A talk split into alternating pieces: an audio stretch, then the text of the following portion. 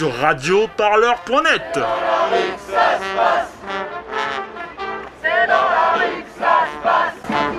C'est une réalité et c'est pour ça que nous. T'es en train se de dire qu'en gros, euh, les grands médias n'écoutent que les scientifiques, n'écoutent que les cris d'alerte et n'écoutent pas forcément la masse euh, critique qui fait un peu euh, le, le changement. Bah, Bon, alors après, euh, moi je trouve que c'est c'est terrible de, de faire ce constat-là et de pas raconter qu'en fait c'est pris très au sérieux par les gens et de faire croire qu'en fait, une...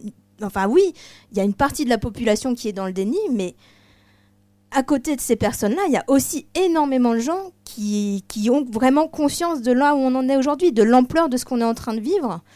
Et je pense que c'est triste que ça, ça ne soit pas assez relayé, mais je sais pas, François Gémen, ce que vous en pensez Extrêmement- je suis, extré- je extrêmement ouais. critique aussi de cet appel. Enfin, on pourrait y revenir pour, pas forcément pour les mêmes raisons, mais je trouve qu'il y a plein de choses effectivement très contestables dans cet appel. Mais on pourrait y revenir. Bah, revenons, euh, revenons-y-en. Enfin, euh, euh, maintenant. Enfin, c'est-à-dire qu'en gros, la question de l'ampleur et la question, en fait, François est là pour nous parler des séri- scénarios, des scénarios à 4 degrés, qui sont des scénarios dont on n'entend absolument jamais parler réellement dans les COP, où on nous dit que depuis l'accord de Paris, tout est plus ou moins résolu. Et d'ailleurs, t'en étais à dire que c'était un super accord. Je pense toujours que c'est un super accord. Euh, je pense toujours que c'est un super accord. Le problème, c'est que aujourd'hui, la COP 23 est, est en train de, l'enterrer.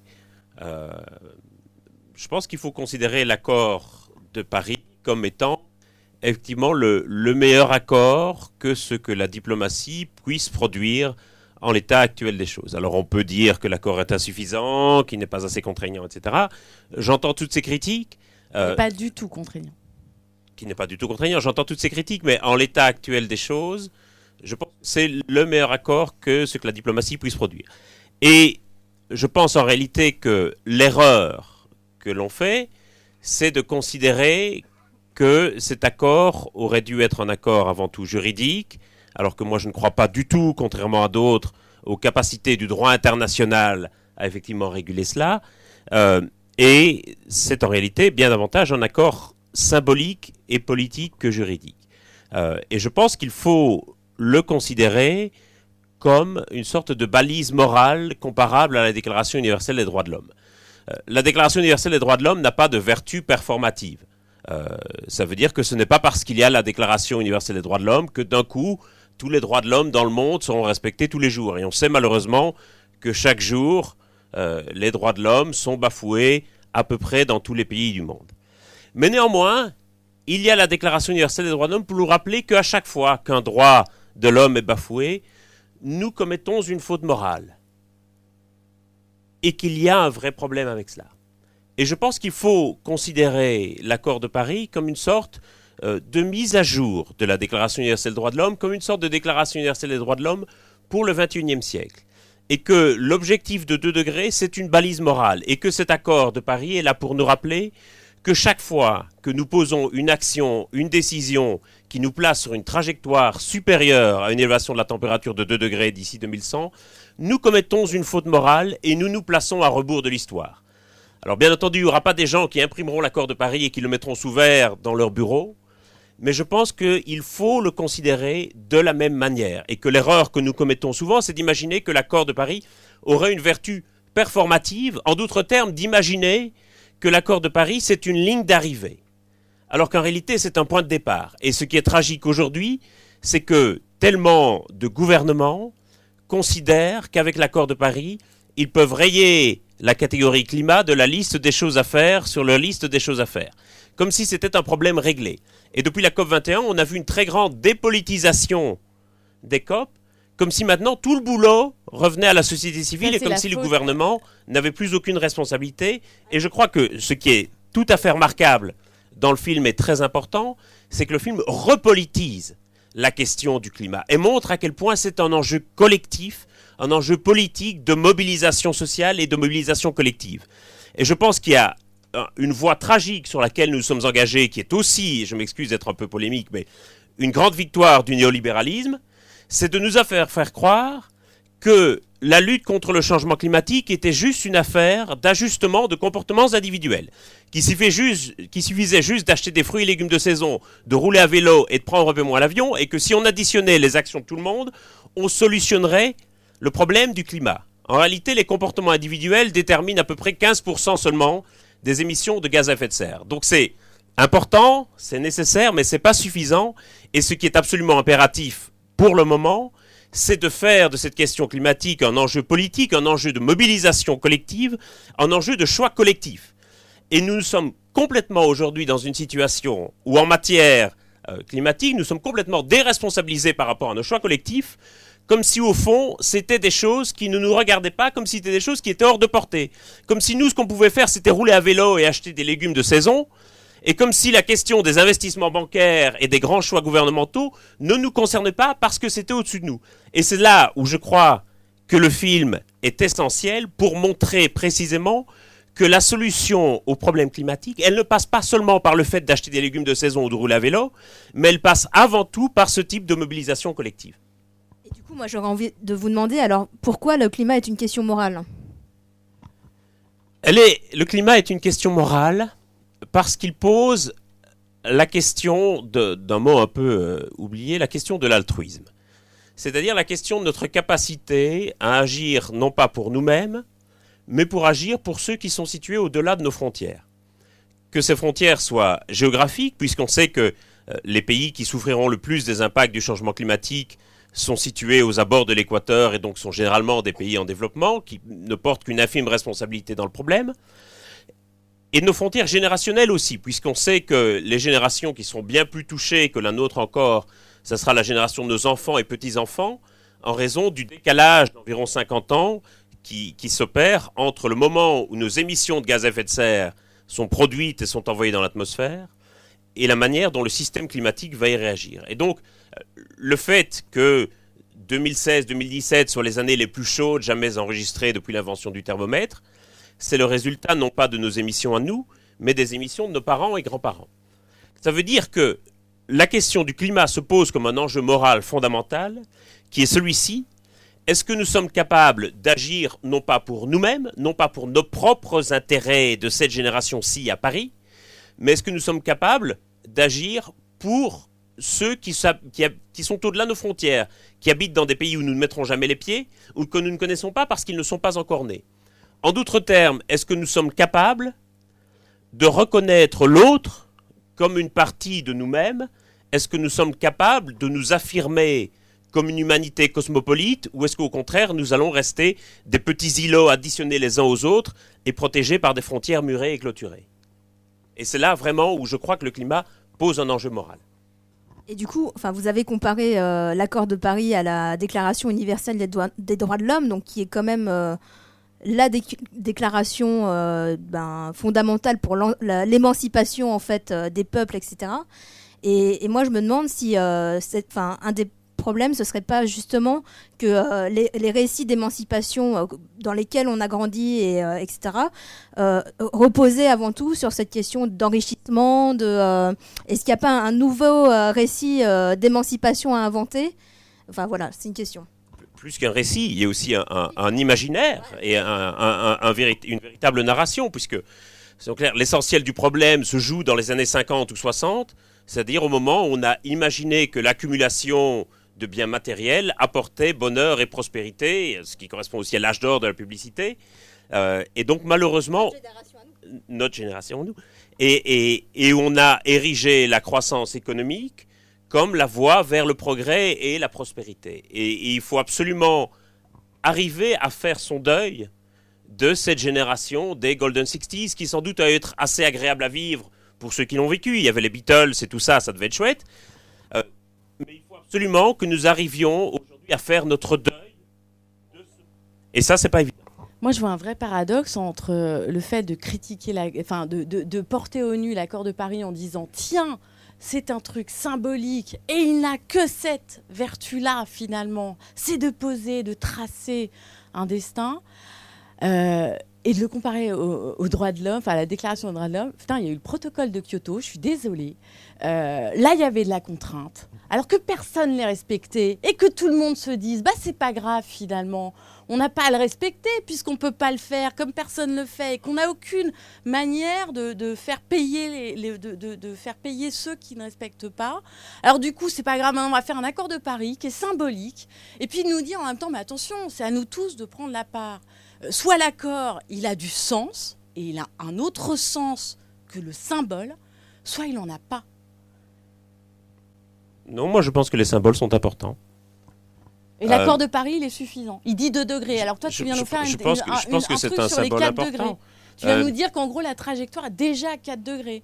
Donc en plus, c'est un mensonge. On nous dit on va rester en dessous des 2 degrés, on va limiter à 2 degrés. Ce symbole est faux. Ce symbole ment. Ce symbole raconte cette espèce encore de miroir aux alouettes qu'en agissant, y compris avec les légumes de saison, mais surtout en allant faire de la de désinvestissement carbonique avec nos petits bras, euh, eh ben on va rester en dessous des 2 degrés. Alors tu viens de le dire, l'inertie du climat est telle qu'on est déjà à 4 degrés. Pourquoi les diplomates sont incapables de nous pondre un truc pour les adultes qui liraient le truc entre adultes euh, en disant, bah voilà, la trajectoire c'est 4, préparez-vous.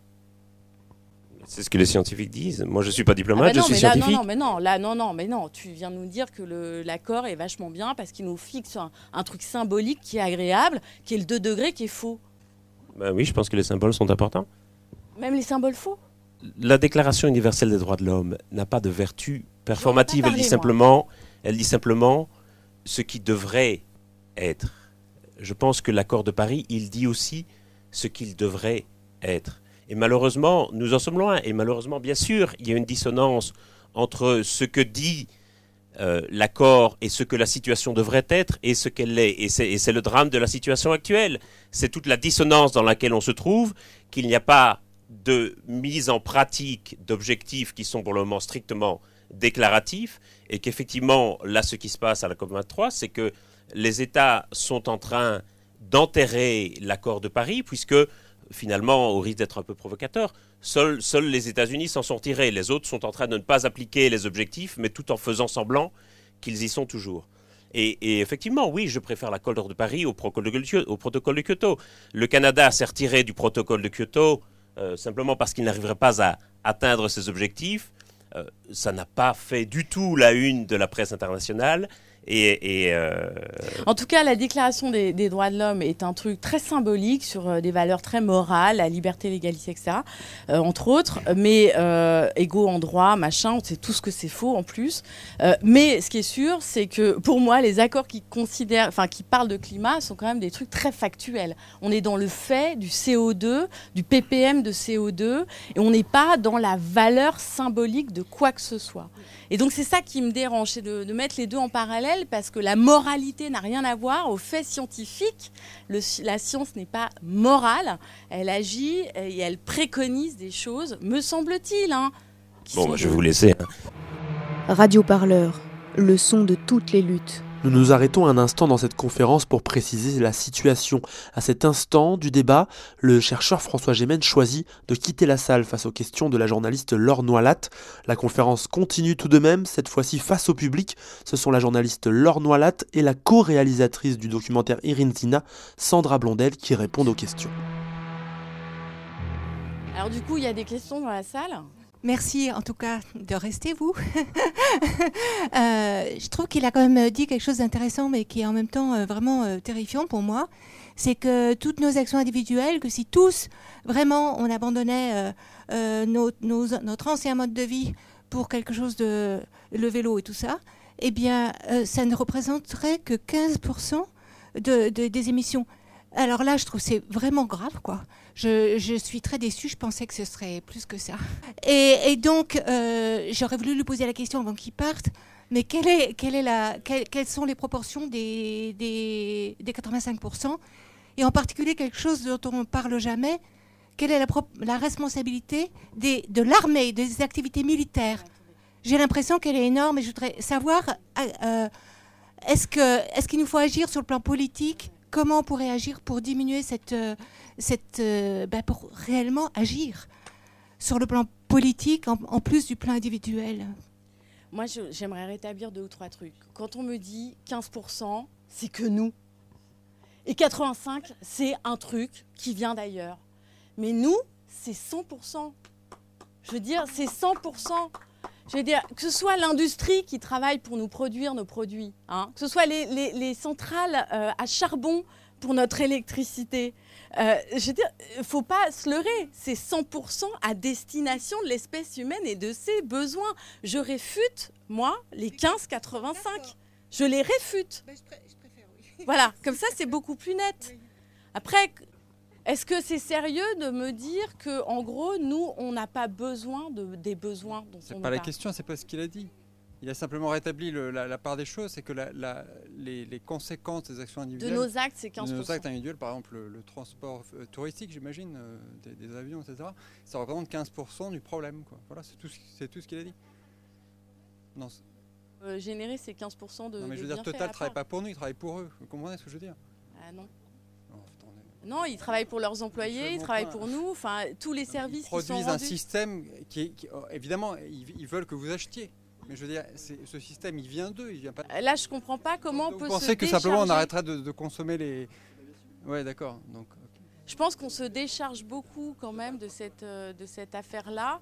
Par exemple, quand on dit que l'agriculture euh, consomme 70% de l'eau potable, euh, j'aime beaucoup ce idée, c'est vrai dans les faits, enfin, factuellement, valeur absolue, l'eau potable utilisée par l'agriculture, enfin l'eau utilisée par l'agriculture est rejetée et qui pollue nos rivières, c'est pour produire euh, quoi? Donc des céréales qui vont servir à soit nous directement, soit à élever un élevage qui va nous servir à nous en seconde main. Donc je crois qu'on est quand même, euh, il faut, faut absolument pas se sortir de cette équation. Pour, aller dans ce sens-là, un quelqu'un qui, roule en vélo et qui mange de la viande émet plus de CO2 que quelqu'un qui roule en 4x4 et qui est végétarien. Ça, c'est un, chiffre qui, a été calculé. Bon, je, voudrais d'abord euh, bon, remercier pour ce film qui est, super, qui donne beaucoup d'énergie positive, euh, qui met plein d'idées, qui montre que des mobilisations sont possibles. Mais en, même temps, euh, on est, au début, il a été dit ici, enfin, j'ai entendu, il faut, il faut faire venir du monde parce qu'on n'est pas sûr de tenir, etc. Et ça, ça signe vraiment le, fait que, les actions positives et enthousiasmantes qu'on a vues ce soir ne touchent pas la population et elles ne la touchent pas, pas parce qu'elles ne sont pas bien, elles ne la touchent pas parce qu'elles sont ignorées du public, parce que la presse n'en parle pas, parce que la presse éventuellement les dénigre ou alors montre d'autres, valorise d'autres choses. Et euh, ça pose aussi le problème des médias, de l'indépendance des médias, de la soumission des médias au pouvoir euh, financier. Euh, depuis ces événements-là, il y a eu des élections en France et c'est un représentant des banques qui a été euh, élu, euh, et c'est lui qui a le pouvoir et c'est lui qui nous gouverne. Le problème, c'est que les, euh, citoyens ne sont pas impliqués dans, ces choix-là collectivement. ils sont soumis et ils n'ont pas de, pouvoir. Même la diplomatie est incapable de résoudre ces problèmes-là. La diplomatie est, à la solde des politiques qui, eux, sont à la solde des banques, qui est des, des lobbies de, de, toutes sortes. Donc il ne faut pas que les citoyens, si on veut être utile, c'est pas mener des actions symboliques contre la diplomatie, euh, même si c'est enthousiasmant, mais ça ne servira à rien. C'est vraiment les, citoyens doivent reprendre le pouvoir sur les politiques, sur la finance, et pour reprendre ce pouvoir-là, c'est sympa de voler des chaises, mais, euh, le, plus important, c'est de réécrire nous-mêmes notre constitution. Comment est-ce que nous, citoyens, nous, euh, nous mettons au pouvoir les gens qui nous gouvernent? Comment est-ce qu'on les contrôle? Comment est-ce qu'on peut les révoquer? Et, donc, euh, ce pouvoir-là, c'est la Constitution qui le, détermine. Et il ne faut pas laisser ces gens-là écrire ou modifier la Constitution en fonction d'un état d'urgence ou pas. Il faut, euh, faut, vraiment nous mobiliser, nous, citoyens, pour réécrire notre Constitution et faire peuple et, euh, unir le peuple sans, le cliver autour de combats que la presse va, va, comment dire, va, monter en exergue, pour nous diviser. Mais comment euh, la question centrale qui peut unir les gens qui ont voté à droite, voté à gauche, extrême droite, etc., c'est quand on met au pouvoir quelqu'un, comment est-ce qu'on le contrôle, comment est-ce qu'on le révoque, et comment est-ce qu'on lui fait prendre les décisions euh, qu'il doit prendre. Et, euh, et, pour ça, il faut qu'une assemblée constituante écrive une constitution et que cette assemblée constituante représente toute la population, et pas, pas les élus, pas les professionnels de la politique, la population. C'est-à-dire qu'il faut tirer au sort l'assemblée constituante euh, moi, personnellement, j'ai participé à la, à la création d'une assemblée, d'une association, loi 1901, qui s'appelle les citoyens constituants, et on se bat pour ça. Et, euh, Merci. Et on euh, bon, je ne veux pas parler trop longtemps, je vais laisser parole à d'autres, mais voilà, euh, si, euh, si ça revient là-dessus, ça reviendra là-dessus. Mais je pense que ce qui se passe aussi dans ces mouvements-là, c'est très politique, même si c'est pas euh, politique au sens partisan du terme. Mais l'exercice qu'on fait euh, dans le, dans le cadre des coordinations des Alternativa euh, tous les, ou trois ou quatre mois, quatre fois par an, on fait aussi l'exercice de la démocratie dans, ce, dans ces mouvements. D'autres questions? Et Dieu sait que c'est compliqué. On entend ce soir beaucoup de gens qui défendent une manière d'action, une manière d'engagement, euh, comme si, avec une euh, bonne volonté d'avoir un maximum d'impact, avec euh, cet espoir-là que telle action va pouvoir faire changer les choses, et en même temps en dénigrant d'autres actions ou d'autres modes d'engagement. Et je pense que là, c'est nous qui nous divisons. C'est je pense pas que ce soit utile pour s'engager dans la politique ou pour mener des actions de non-violence. Non, je ne parle pas de vous, je parle en général ce soir, il y a eu plusieurs moments où pour mettre en avant une action, on a contesté le fait qu'une autre pouvait avoir un impact, comme par exemple manger local, bio de saison ou faire du vélo. Et bah, personnellement, je, pense que ce ne sont pas des choses qui se divisent et au contraire, ça va ensemble. On ne peut pas prôner quelque chose au, au niveau politique sans avoir un- une cohérence dans notre mode de vie. Avoir un- une cohérence dans notre mode de vie, c'est pas suffisant non plus pour faire bouger les choses à une autre échelle. Et toutes ces choses-là, elles vont ensemble. Et c'est là, je, regrette un peu que dans, ces débats, et pas celui-ci seulement, mais dans beaucoup de débats, souvent on soit dans l'opposition entre ces différents modes d'engagement, alors que pour moi, ils vont vraiment foncièrement ensemble. Mais en fait, dans le mouvement Alternativa et ANV, c'est ce, qu'on dit. C'est pour ça que c'est un mouvement que je trouve vachement équilibré, c'est qu'il marche sur les deux jambes. Et euh, les actions individuelles, euh, euh, voilà, et aussi les actions collectives. Donc c'est pas des choses qui s'opposent, au contraire, c'est des choses qui sont très complémentaires. Et on dit qu'au contraire, il faut marcher sur ces deux jambes-là, sinon on n'y arrivera pas. Il y a la diplomatie de haut vol, on a vu ce que ça donne, mais ça tracerait un- une sorte de ligne d'espoir, d'horizon. Et puis, il y a nous, en bas, euh, qui agissons. Mais en bas, on est très petit. Très, très petit encore. Même si on est peut-être plus nombreux, mais on se sépare vite aussi. On, est, peut-être plus nombreux, mais pas assez. euh, Il y a quelque chose. euh, moi, je repose la question à Sandra. C'est le film qui donne ces talents, cet enthousiasme. on parle d'un sommet à Pau. Euh, Il y, a des- il y a des COP, euh, tous les jours des, des contrats se signent, il y a des investissements sur les énergies fossiles, certes, mais il y a de l'investissement sur les énergies fossiles encore plus. Euh, qu'est-ce, que, qu'est-ce qui fait qu'il y a quelque chose qui, qui, qui ne prend pas quoi? Plus nombreux peut-être, mais épaisseur du trait encore. C'est, c'est une vraie question. Je, je crois très fort en la pédagogie de la catastrophe. Donc je, je suis très persuadée que c'est là où les lignes bougent. C'est-à-dire c'est pour euh, un sujet que je connais bien qui est le nucléaire, qui est euh, 2011, euh, Fukushima, euh, 86, euh, Tchernobyl, euh, l'Italie, moratoire, référendum, sort du nucléaire. Ok, il n'y a que l'Italie, mais quand même. Euh, 2011, euh, l'Allemagne, qui s'apprêtait à allonger la durée de vie de ses centrales, bah, sort parce que c'est pas tenable après Fukushima. De, voilà, et donc un pays quand même qui nous donne cette voie-là. Et aujourd'hui, on lui tombe dessus à la COP en disant oui, mais c'est beaucoup de fossiles. Bah oui, sortir au nucléaire, c'est un palier, tu as du fossile qui sort. Mais très vite, tu as, quand même beaucoup moins d'emmerdement en sortant du nucléaire par ailleurs. Et il n'y a pas que le climat aussi euh, en question, hein, il y a d'autres choses. Et donc, je, me demande qu'est-ce qui, euh, qu'est-ce qui euh, à part les catastrophes, regardez les médias, vous parliez des médias, dès lors qu'on a quelques tornades et quelques retournements ici ou là, on en parle beaucoup. on se demande, dès lors qu'il y a un appel de scientifiques, même si on se méfie des appels des scientifiques, qui ils appellent un jour et puis après ils disparaissent longtemps. Donc bah ok, très bien, mais n'empêche que ça fait agir, ça fait reprendre conscience, on se dit on est regalvanisé, on repart. Mais quel est ce moment où ça enclenche pas et on reste quand même entre nous? Bah, moi, je suis pas vraiment d'accord avec toi parce que je me dis que le mouvement Alternativa, il est jeune. Euh, il, est, il est parti de rien. Ils étaient six à la base à Bayonne euh, à travailler comme des dingues et, et ils avaient posé une stratégie euh, depuis, depuis longtemps.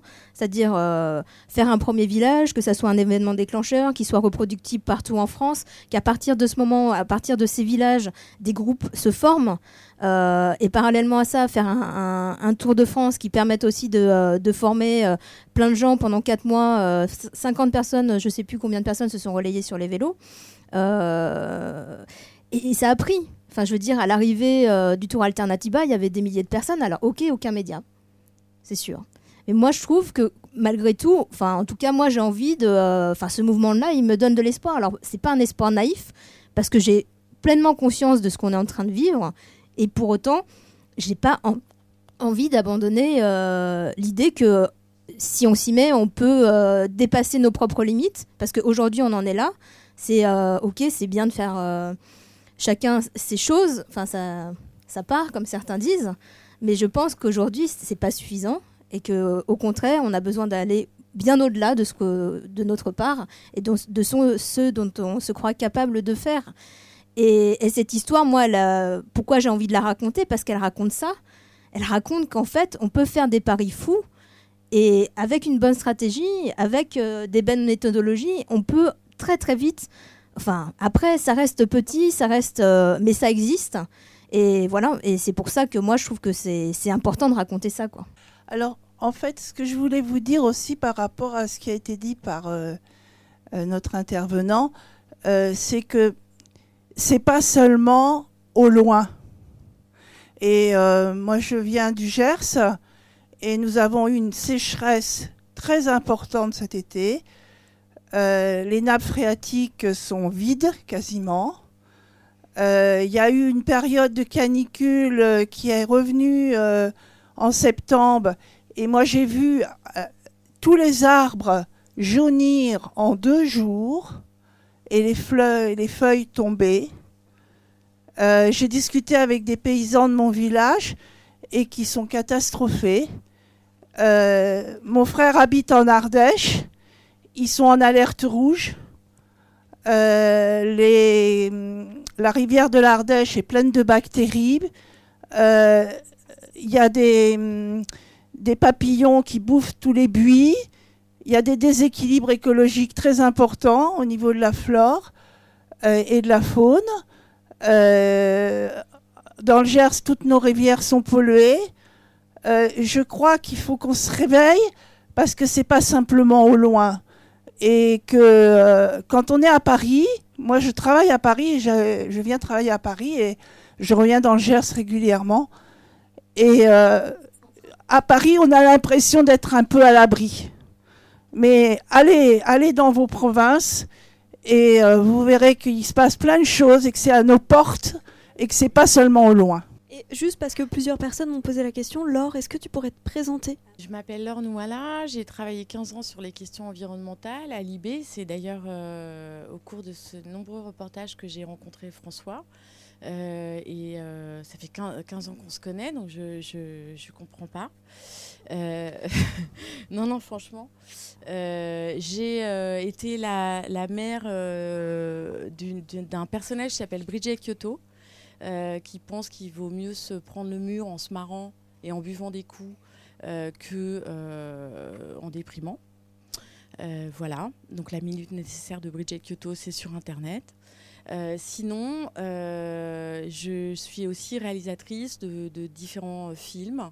Euh, alors 15 ans à l'IB, ça forge un peu, euh, un, le caractère, deux, euh, la, connaissance un peu technique des dossiers, si vous voulez. Et c'est vrai que ma sortie peut être un peu agressive hein, sur la question du je préfère l'accord de Paris au protocole de Kyoto. Moi, j'aime bien une sorte de cohérence sur le long terme. Et je ne comprends pas euh, que maintenant l'accord de Kyoto soit le truc qu'il faille absolument enterrer. Euh, on n'a pas su le faire vivre, on n'a pas su se donner les moyens de l'accord qui pour moi le contraignant. C'est ça la base, c'est l'accord contraignant. Euh, C'est-à-dire que vous mettez des amendes aux pays qui n'y vont pas. Parce que sinon, c'est une valse promesse des uns et des autres. Je vais faire tant, je vais faire tant. Et la négo, c'est juste 5000 mecs qui se réunissent quelque part dans le monde une fois par an pour dire Oui, alors euh, moi je promets ça. Ouais, d'accord, je suis d'accord. Bon, là, tu vas pas assez vite. Ouais, d'accord, ok. Bon, je vais un peu accélérer. Mais quand même, on va rester en dessous des 2 degrés, alors que tout le monde sait euh, qu'on est déjà aux 400 ppm, qu'on est dans une trajectoire de 3,5 voire 4 degrés, ce dont François devait nous parler ce soir. Et ce réalisme-là, je suis déçue et un peu triste. Euh, J'ai travaillé pendant 15 ans sur ces questions-là. Qu'on ait encore ce truc-là. Je me rappelle, dans les négos climatiques, on avait les ONG qui disaient non, on ne peut pas dire euh, 1,5. Ça a démarré à 1, plus 1,5 degré. hein. Donc plus 1,5 degré, non, on ne peut pas dire. Non, mais attends, tu regardes les chiffres. Euh, vu les trajectoires, vu ce qui est promis, vu ce qui ne se fait pas, on va quand même bien au-delà. Oui, mais ça, on ne peut pas le dire, sinon on ne peut pas mobiliser les gens. Et je, suis triste un peu, moi, personnellement, que 15 ans plus tard, on ne mobilise qu'avec ce genre d'accords qui ne font que promettre qu'on va rester en dessous des deux. On sait qu'on n'est pas en dessous des deux. Et euh, on sait qu'on n'est pas à deux, on sait qu'on est au-delà. Et de quoi parlons-nous? Donc, euh, y arriver, se mobiliser, euh, je suis pour, parce qu'il faut bien qu'on s'occupe en attendant. Mais il va se passer quelque chose de, particulièrement euh, trash. euh, voilà. Et, et, et, euh, ça sert à rien, c'est vrai, d'être dans la dissension.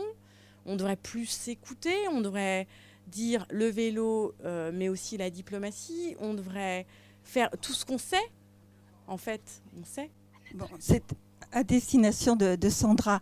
Je trouve que vous n'êtes pas très juste avec l'appel des scientifiques, hein, parce qu'ils parlent bien des mobilisations euh, collectives. hein. Ils parlent de beaucoup de choses. Et moi, ce que je leur, reproche, ce que je leur reprocherais surtout, c'est de ne pas parler des formidables inégalités euh, devant les dégâts de- du réchauffement climatique. hein. Mais Bon. c'est pas très concret.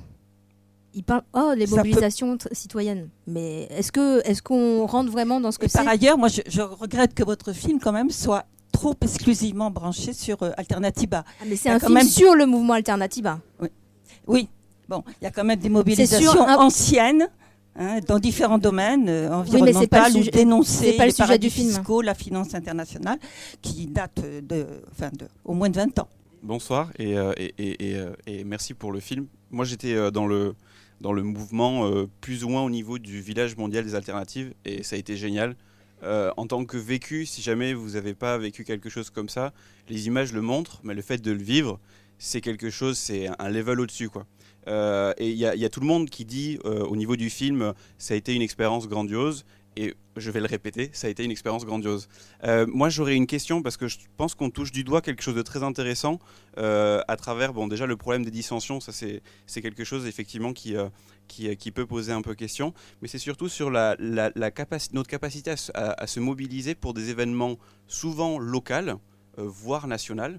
C'est-à-dire qu'on est capable de se mobiliser pour des événements euh, euh, qui vont impacter notre territoire. Je pense par exemple au, site d'enfouissement, euh, je pense par exemple à Notre-Dame-des-Landes. Donc c'est, ça, part d'abord d'une volonté, je pense, de, la non-dégradation du local. Maintenant, la question, c'est comment est-ce qu'on passe effectivement à ce niveau supérieur, à l'échelle nationale et ensuite à l'échelle internationale? Il y a des mouvements qui existent, euh, on pourrait très bien citer euh, Ende Galen 2 en Allemagne, par exemple, qui arrivent, euh, qui, commencent à avoir une belle visibilité. Euh, Alternativa et ANV COP21, et ainsi que toutes les autres associations qui étaient derrière, effectivement, c'est bien de le rappeler qu'il y en avait d'autres aussi. Euh, je pense que ce qui est, le temps fort, c'était la COP21. Euh, ça a été un mouvement effectivement euh, local, mais tout l'intérêt c'était de recenser des alternatives à l'échelle locale pour les ramener ensuite au niveau national puis international. Et je pense que je pense que c'est là vraiment euh, tout, le, tout le challenge qu'on doit trouver, c'est-à-dire la sensibilisation à l'échelle locale. Et c'est un, un rythme qui est très différent de l'échelle internationale et de tout le rythme des, que, que nous imposent un peu les médias. Mais voilà, donc c'est un peu une affirmation tout en étant une question. Donc je ne sais pas comment vous pouvez réagir à ça, si vous avez des éléments de réponse. Tu veux répondre? En tout cas, moi, ce que je, ce que je trouve intéressant dans les villages Alternativa, par, par exemple, c'est qu'ils hum, envisagent les, alternatives à tous les niveaux. C'est-à-dire, euh, sur, chaque thématique, on parle des alternatives, mais que ce soit au niveau individuel, euh, des collectivités, territoriales, pardon, ou euh, au niveau international, par exemple en dénonçant des traités transatlantiques comme le TAFTA et le CETA, ou en dénonçant les subventions aux énergies fossiles. Et donc, en fait, à chaque niveau, euh, on voit qu'on peut se mobiliser, quoi. Excusez-moi, en fait, je suis un peu euh, perturbée par euh, le départ de François Gémen. Et, et je suis vraiment hyper, enfin, très déçue parce que je trouve que, enfin, moi, ce, ce dont, euh, enfin, je, je- enfin, je, euh, voilà, c'est très rare qu'on ait des scientifiques qui exposent vraiment ce que c'est l'avenir vers lequel on se dirige, puisque clairement, on se dirige à, vers un monde à plus 4 degrés. Et bon, voilà, mais Euh, en- Enchanté. D'abord, merci d'avoir présenté ce film et merci d'être là ce soir. Euh, en fait, j'aimerais poser une question un peu à toute la salle parce que on a redirigé la question vers l'extérieur de la salle, mais en fait là, je pense qu'on est environ 80 personnes. Euh, la question, c'est aujourd'hui, quel est votre objectif en nous présentant ça? Parce qu'on peut parler beaucoup de choses, mais je pense que rien qu'en ayant vu le film, on est sensibilisé déjà de base. Et même le fait d'être là dans la salle ce soir, on est déjà sensibilisé au problème. Donc la question, c'est ce soir, qu'est-ce que vous attendez des 80 personnes qui sont dans cette salle? Eh ben, ça, vous avez, euh, c'est de raconter cette histoire-là pour pas qu'elle s'oublie, pour qu'elle continue de se transmettre. Je pense que c'est un récit puissant, euh, voilà, mobilisateur, enthousiaste, euh, et que euh, voilà, et qu'il faut euh, passer le mot, que ce film il sort à toute petite échelle. Et il n'est pas sûr de. On est encore là une semaine, mais euh, on n'est pas du tout sûr d'être là en troisième semaine. Voilà. Donc moi, ce que j'espère, c'est que euh, vous allez sortir de cette salle en ayant envie de voilà d'amener d'autres personnes euh, la semaine prochaine. Donc ça, c'est d'un point de vue purement euh, égoïste, je dirais, mais pas seulement parce que je pense que ce film immobilise beaucoup et, et tous les échanges qu'on a eu là, ça fait quand même plus de 50 projections qu'on fait en avant-première avant la sortie. Euh, Il y a énormément de gens qui viennent nous dire que ce film est un déclencheur. Euh, cet été, on a participé à un camp climat, euh, enfin le camp climat en fait d'Alternativa, ANV et les Amis de la Terre. Et il y a des gens, voilà, plein de gens qui sont venus nous dire à ce camp climat, eh ben moi j'ai vu votre film en Bretagne, à Aubagne, etc. Et je suis venue parce que j'ai vu votre film. Donc je pense que voilà, il y a des, je pense qu'il faut aller vite et que ce film il permet, voilà, de participer à ça. Alors après, après, je pense que après, enfin, je veux dire, le mouvement il continue. C'est ce qu'on, là, ce qu'on raconte dans le film, c'est que la première étape de l'histoire. C'est-à-dire qu'aujourd'hui, il y a des groupes partout. Il y a Alternative à Paris, si vous avez envie de, de vous engager concrètement. Il y a le groupe Action Climat Paris pour faire des actions. Euh, il y a un tour qui se remet en place l'année prochaine, en 2018, qui partira de Paris et qui arrivera à Bayonne en octobre. Il y a, enfin, il y a, voilà, il y a, il y a de quoi faire, quoi. Le micro continue à circuler. Bonsoir, euh, je m'appelle Xavier Baudouin. Euh, je rebondis sur ce que vous disiez, euh, Sandra, sur euh, peu votre déstabilisation du, départ de notre intervenant. Je, le partage. C'est quand même un petit peu dommage pour, ce qui était aussi prévu pour la soirée. Mais en même temps, on peut comprendre en humanité, enfin, quand on voit que, bah, par exemple, il a dû se sentir un petit peu poussé dans ses retranchements, euh, peut-être aussi du haut de, son, de sa chair euh, d'enseignant, etc. Se dire là, j'ai été trop, trop pris en contre-pied, donc on peut toujours aussi analyser un peu ce qui se passe.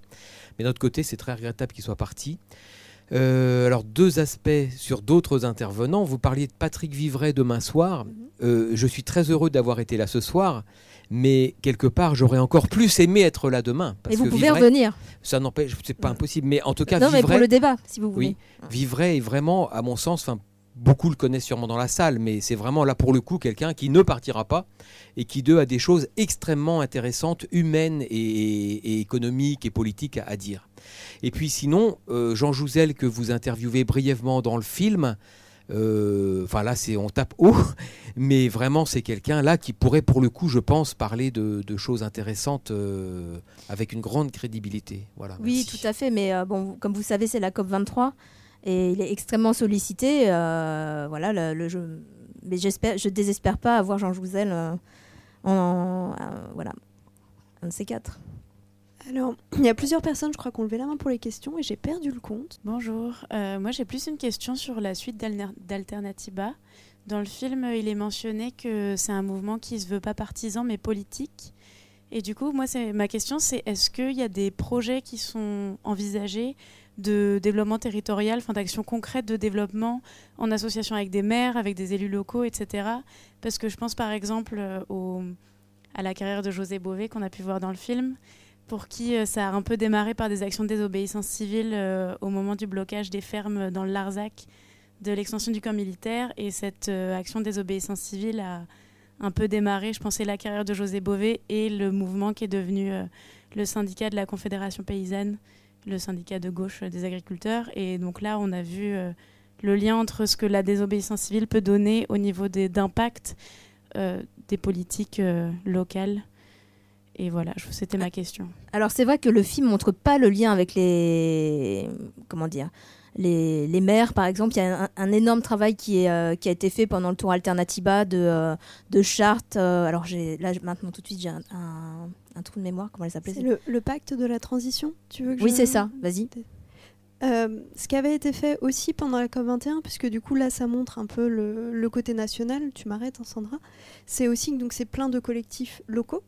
Et donc chacun, beaucoup ont signé aussi des, ont rencontré leur mairie, leur municipalité, parce que ça se passe aussi effectivement au niveau local, et ont signé des pactes de la transition sur une dizaine d'objectifs un peu simples et sur lesquels euh, la municipalité euh, s'engageait à, agir.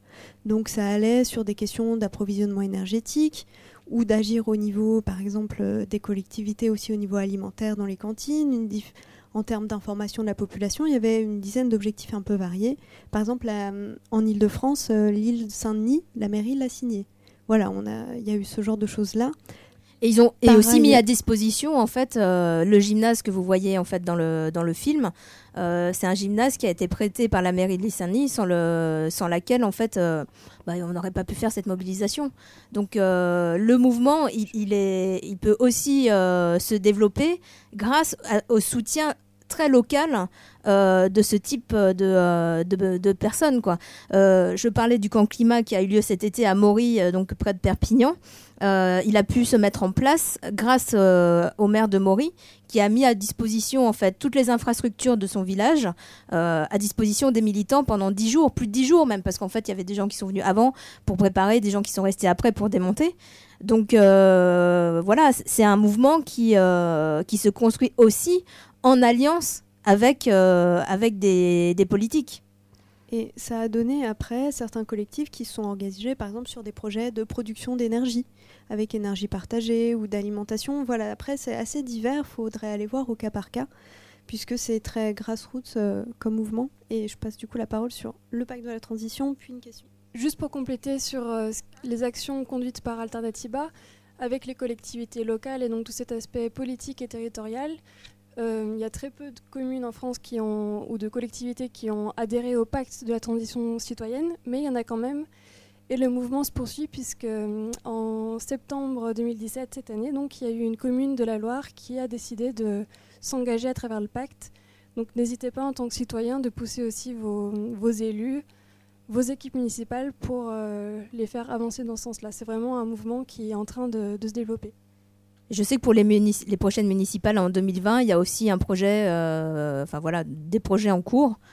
Par rapport à la- l'attitude de François Gémen, euh, bon, personnellement, je dois dire, je ne suis pas. euh, Enfin, j'ai été étonné qu'il porte ce jugement sur l'accord de Paris, Euh, mais d'un autre côté, c'est la question. Alors, d'abord, il- d'abord, c'est tout à fait à discuter. Je veux dire, euh, moi, j'ai toujours défendu l'accord contraignant de Kyoto, ce qui n'empêche que ceux qui voulaient sortir, ils sortaient, ils n'avaient aucune contrainte. Ça, il n'y a jamais eu aucune euh, condamnation du Canada. Donc, il y a eu un échec. Il y a eu un échec. Alors, il faut arriver à comprendre. Refaire la même chose, bon, c'est pas forcément. Visiblement, les États n'ont pas réussi à faire la même chose en mieux. Donc, ils ont dit, ben, euh, bon, prenons une autre solution. Bon, je ne vais pas la défendre euh, complètement, mais euh, je peux comprendre ce qu'il a dit. Alors, tu as été extrêmement dur avec lui. Et puis, il y a un deuxième aspect, c'est la question des 15% ou. Alors, moi, je ne comprends pas ton attitude, parce que 15%, c'est simplement pour dire ce qui relève des actions individuelles sur euh, qu'est-ce que je mets dans mon assiette, qu'est-ce que je mets. Bon, je prends ma, mon vélo, ou aussi je prends, je, laisse ma voiture au garage, je prends le transport en commun. Il n'y a pas que ça. Euh, la société n'est pas une somme d'individus. La société, c'est un système. Alors, c'est pas simplement que c'est un système capitaliste, Parce que le système socialiste existant, il a fait la même chose du point de vue du climat. Bon, donc ça veut dire que là-dessus, il y a des problèmes qui n'ont pas été résolus ni par l'un ni par l'autre. On peut penser que le système capitaliste qui veut absolument, euh, il n'y a qu'à voir, il, continue à s'engager sur des accords internationaux pour bypasser tout ce qui est les accords euh, généraux, pour faire des accords entre 2 à 2, 3 à 3, et, on- on va dans le mur comme ça. Et je suis, et je suis là-dessus, je ne suis pas d'accord avec toi, alors absolument pas d'accord avec toi, pour dire qu'il suffit d'avoir 100% d'actions individuelles pour changer le système. En total désaccord. Je n'ai pas dit ça non plus. Alors, première chose. Oui, j'ai pas, j'ai dit qu'on était. euh, Alors, première chose, euh, je m'excuse de ma dureté envers de, envers François, puisque c'est enregistré. J'espère qu'il écoutera jusqu'au bout. Non, non, mais euh, cette dureté, en plus, je m'en excuse et en même temps, je m'en excuse pas tout à fait. C'est-à-dire que j'ai le droit de donner mon opinion sur le fait qu'il y a une vraie contradiction entre dire que l'accord de Paris est un symbole et que maintenant on va se contenter de symbole, d'accord? Bah, euh, si, un peu quand même. On avait du symbole. Hein. Et puis ensuite, mais. Bon, alors, ok. Moi, si c'est de la polémique, du coup, je, je vais lâcher là. Pierre. Non, il en est là. C'est lui qui part. C'est pas moi qui part. C'est lui euh, Peut-être, je, je l'interviens parce que je modère le débat plus ou moins en passant le micro. Euh, c'est juste un peu dommage, peut-être, euh, si vous avez cette opposition de point de vue. Je pense que tout le monde la partage pas et je vous propose de la discuter juste après, dans le sens où tout le monde a été un peu, euh, voilà, bon, euh, 15%, étonné de, de ce retournement de situation. Mais peut-être qu'on peut poursuivre. Certaines personnes ont encore des questions sur le film et sur le sujet du débat euh, de ce soir, normalement, sur cette question des 4 degrés et des évolutions. Et les 15%, on peut parler quand même des 15% Parce que, euh, Oui, moi, je voulais sur- dire, euh, Non, juste sur les 15%, euh, je crois que je me suis mal fait euh, comprendre. Peut-être que la société euh, n'est pas une somme d'individus et que c'est un système, mais euh, les bilans carbone, c'est quand même, une- enfin, le, le problème climatique, c'est quand même une somme de bilans carbone. Et les bilans carbone des industries, euh, c'est pas pour le plaisir euh, de faire brûler des trucs pour le système. Nous sommes tous partie prenante du système. Et euh, voilà, c'est ce que je considère. Donc j'ai jamais dit que 100% des solutions c'était des, gestes individuels. Euh, j'ai dit juste que effectivement dire que 15% c'est que l'action individuelle, certes, mais 85% c'est une façon détournée de comptabiliser nos actions à nous et nos consommations à nous et nos émissions à nous. Je voulais moi juste répondre à la dame, mais là, elle est partie, là, qui disait que euh, oui, euh, il faut quand même évoquer tous les mouvements qui ont eu lieu avant. Et qui, qui étaient, enfin, le mouvement écologiste, il date de, de- des débuts des années 80. Euh, non, non, mais vous, vous- je vous apprends rien, mais je veux dire, il faut quand même le, le re- le redire. Et il y a une filiation quand même à tout ça. Donc euh, voilà, mais je pense Et que on a eu euh, euh, le Didier gros avant- Lestrade euh, jeudi et, et c'était très bien raconté de le lien qu'avait voilà. ABC Oui, oui. avec Non, mais fait, le, et- la- le gros avantage, entre guillemets, parce que, on peut dire ça différemment, mais que qu'Alternativa, je trouve, c'est que c'est c'est vraiment très concret euh, et il n'y a pas d'objectif quand même politique direct. Donc euh, c'est pour ça aussi que beaucoup de, que- par rapport à la question que vous posiez, que beaucoup de personnes peuvent du coup s'y rallier, à mon avis, pour ces raisons-là, parce que c'est pas euh, purement politique. Mais au contraire, moi je pense ça. que c'est très politique. Non, mais politique au sens Partisan. large. Non, mais quand je dis c'est pas purement politique, c'est-à-dire demain vous n'allez pas décider Non, de un liste vous présentez aux ça. élections, c'est ça que je veux dire. Donc, mais c'est politique au sens large, au sens euh, grec, euh, grec ancien. La police, et voilà, ça tout à C'est fait. vrai, et en même temps, je vais peut-être encore déplaire quasi carrément, mais euh, je, je- je rappelle quand même que tous les gens qui se réunissent euh, par dizaines, par centaines et par milliers, voire dizaines de milliers à un moment donné, ne changent rien à l'affaire, euh, techniquement. Ouais, je voudrais juste euh, intervenir euh, juste euh, sur deux petits points. Là. Enfin, premièrement, je trouve que ce chiffre de 15%, il me semble pas du tout juste. Mais bon, ça, euh, c'est l'histoire de euh, la responsabilité soi-disant collective euh, et individuelle. euh, voilà. Moi, je pense que cette histoire de responsabilité, c'est quelque chose de vachement important parce que, en fait, si on, si on raisonne par rapport à ça, on devrait tous se sentir un peu coupables parce qu'on participe tous de cette société. Et, euh, et en fait, euh, c'est cette société dans son ensemble qui, quelque part, euh, ne prend pas ses responsabilités depuis bien longtemps. Et ça, à, tous les niveaux. Et, je pense que, en fait, c'est. Je je sais pas qu'est-ce qui fait que, justement, quelque part, en fait, on, on continue comme ça. Les gens, ils sont dans des routines, etc. Ils vont au boulot, ils font des trucs comme ça.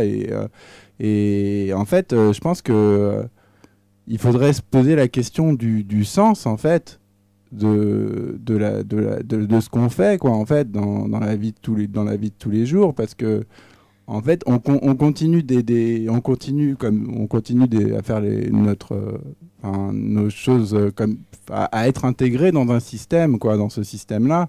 Oui, mais qui Et- fait, enfin, et- excusez-moi, mais ouais. qui participe au fait que vous, vous, enfin, beaucoup de gens ne se posent pas la question, quoi. Oui, mais ce que, ce que je veux dire, c'est que cette question de cette question de responsabilité pourrait être mise en, en premier, quoi. Elle est individuelle, elle est collective, elle est tout ce qu'on veut. Mais c'est les deux. Et- Pourquoi opposer euh, Mais je, je, ouais. je l'oppose pas, je, Ouais. je, le, je le mets ensemble, quoi, en fait. euh, et, et voilà. Et c'est juste par rapport à ce qui a été dit tout à l'heure sur le fait bah, qu'en fait, on euh, on sait pas comment prendre le problème, etc. Mais, mais en fait, c'est, en fait, on, de- on devrait y être impliqué euh, tout le temps, continuellement, en fait. C'est ça que je pense, en fait. Voilà. Oui, je reprends la parole par rapport à, par rapport à ce que j'entends là, parce que euh, j'ai l'impression, je me suis peut-être pas bien fait comprendre euh, tout à l'heure, puisque vous vous posez des questions auxquelles je pensais avoir répondu euh, sur notre responsabilité collective. Alors effectivement, les 15%, c'est peut-être par rapport à la consommation de base. Je pense qu'en mangeant moins, ou, plus de viande, on peut encore gagner là-dessus. Et, les industriels, comme, comme ça a été dit, euh, ne, polluent que pour fabriquer ce que nous consommons. Euh, donc euh, il y, a- il y a certes des consommations inter-entreprises ou quand des États achètent des, des rafales, etc. Oui, bien sûr, mais c'est nos sociétés qui les consomment.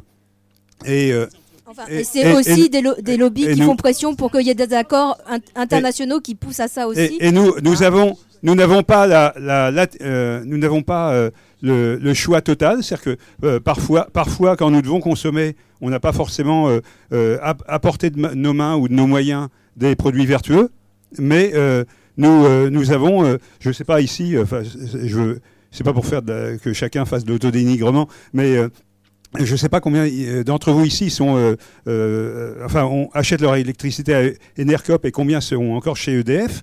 Mais ça, c'est une vraie responsabilité. On passe dire on est contre le nucléaire et puis continuer à être chez EDF. Il y a il y a une vraie opposition. Donc, oui, donc je, vais revenir sur le fait que nous, citoyens, nous avons la possibilité de changer les choses en reprenant le pouvoir et en faisant, en nous donnant au, moins les moyens de faisant ce que nous pouvons pour le faire, à savoir euh, militer pour une, une constitution réécrite par les citoyens et participer. Ben, samedi, on organise un atelier constituant, samedi après-midi, donc venez me voir après, puis je vous donnerai les tuyaux. Euh, là, je vais plus revenir sur le film en soi. Euh, je regrette qu'il y ait juste un message qui manque. C'est là actuellement quel est l'objectif d'avoir montré ce film à tout le monde? C'est-à-dire que si je prends par exemple le film Demain, il nous présentait voilà ce qu'on peut faire, voilà ce qu'on peut, voilà ce qu'on peut faire. Là ici, c'est euh, voilà ce qu'on a fait. Non, mais voilà ce qu'on a fait, mais ça t'inspire pas de voir ça? Enfin, excuse-moi, mais. Alors le film demain quand même, euh, j'aimerais euh, en parler deux minutes parce que je travaille avec Cyril euh, Dion sur euh, demain et après, euh, avec ma, mon optimisme euh, légendaire. Euh, je m'interroge ouais, sur euh, le film qui est galvanisant, clairement galvanisant, tout comme est galvanisant ce film-là. Euh, bah ouais, mais c'est deux galvanisations à deux endroits différents. Il y a la galvanisation de, de l'action, euh, de la lutte. C'est galvanisant de lutter. À la fin, tous ensemble, sans violence. C'est c'est galvanisant. C'est ceux qui étaient là et qui disaient que ça a été une expérience absolument extraordinaire, une expérience de vie. Si on était tous, obligés à passer par un, petit truc, une expérience comme ça, je pense qu'on serait différent après dans, nos interventions, dans les débats. Ça engage à, aller vers ça, vers des luttes, pas armées, hein. Euh, elle est contre, mais, euh, bon, pourquoi pas, hein. Bon. Euh, et de l'autre côté, il y a la galvanisation du petit pas, du colibri. Voilà. Donc euh, un potager, du romarin sur la place euh, commune, bon pourquoi pas. Euh, de, on va, voilà, c'est pas ça, ça- une école Montessori. allez-y monter une école Montessori, ça prend, ça prend un certain temps. c'est un changement sur une génération. Pourquoi pas De toute façon, pour moi, ça se compare pas, ça s'additionne. Voilà. Ça s'additionne. Et il n'y a pas de. Oui, mais il y a quelqu'un qui est contre là. Et ça, comment on fait du coup? Faut, faut se parler là, faut se dire les trucs maintenant. Pourquoi, pourquoi ne pas se dire qu'on peut additionner une force qui s'adresse demain ne s'adresse pas à des gens comme nous? On est déjà au-delà. Et euh, ce film s'adresse à des gens comme nous en devenir de ça, d'une lutte, parce qu'on est en train la, la lutte, elle va se durcir. C'est pas possible de continuer à dire non, d'aller dans la rue, faire du vélo. Ça, ça- ça- je parle du vélo euh, sur un Tour de France. Je veux dire, à un moment donné, on arrive tous au même endroit et on dit bon, agissez. Et ça, ça monte toujours pas en gamme. C'est ce que je disais tout à l'heure. Comment est-ce qu'à un moment donné, il y a ce changement d'échelle, ce changement d'échelle politique. Alors on nous a dit qu'En Marche, ce serait la promesse euh, de... Non mais si, mais attendez, euh, on nous l'a dit. Et on y a cru. Non, nous on n'y a pas cru, mais... Ah, je sais pas comment vous dire, ce renouveau. Attendez, il faut savoir ce qu'on voulait. On voulait complètement changer la politique, la mettre à terre, etc. Pas comme ça, je suis d'accord. Mais elle a été mise à terre, elle renouvelée. Maintenant, bon, euh, pff, je sais pas, j'essaye de, mobiliser des, des gens dans l'hémicycle actuellement pour un film sur le nucléaire qui va sortir, euh, sur la sécurité nucléaire. Euh, avant, je savais à qui m'adresser. Je savais qu'il y avait euh, un tel, un tel, un tel, euh, des députés qui étaient au sein d'un groupe, qui pouvaient poser une question au gouvernement et qui pouvaient euh, déclencher une enquête. Là, je ne sais même plus à qui m'adresser. C'est du nucléaire, donc c'est un sujet quand même technique et tactique. Donc, je ne sais, je pense pas que ça se. Pour vous dire que juste, juste ça. Il ne faut pas les comparer. C'est des énergies qui, Vous allez où vous voulez, vous allez piocher où vous voulez. Maintenant, ça va pas suffire. Ça, c'est.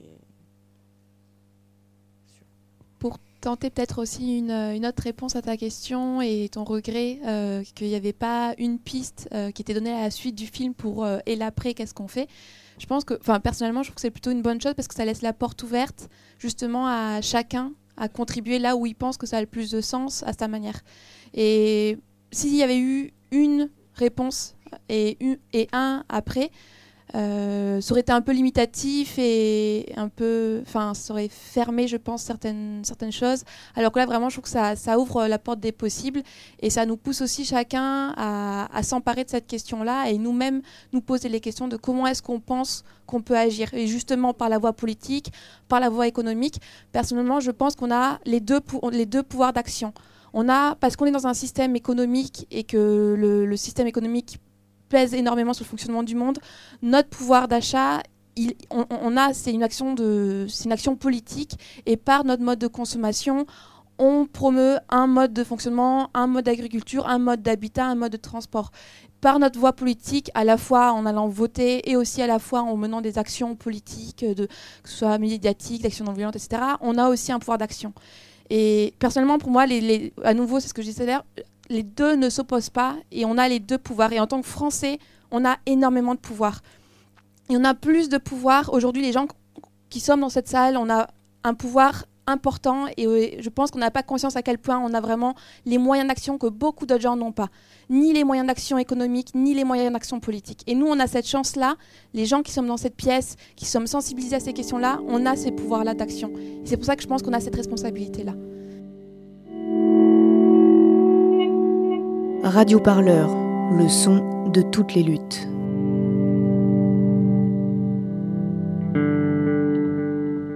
Retrouvez-nous sur radioparleur.net.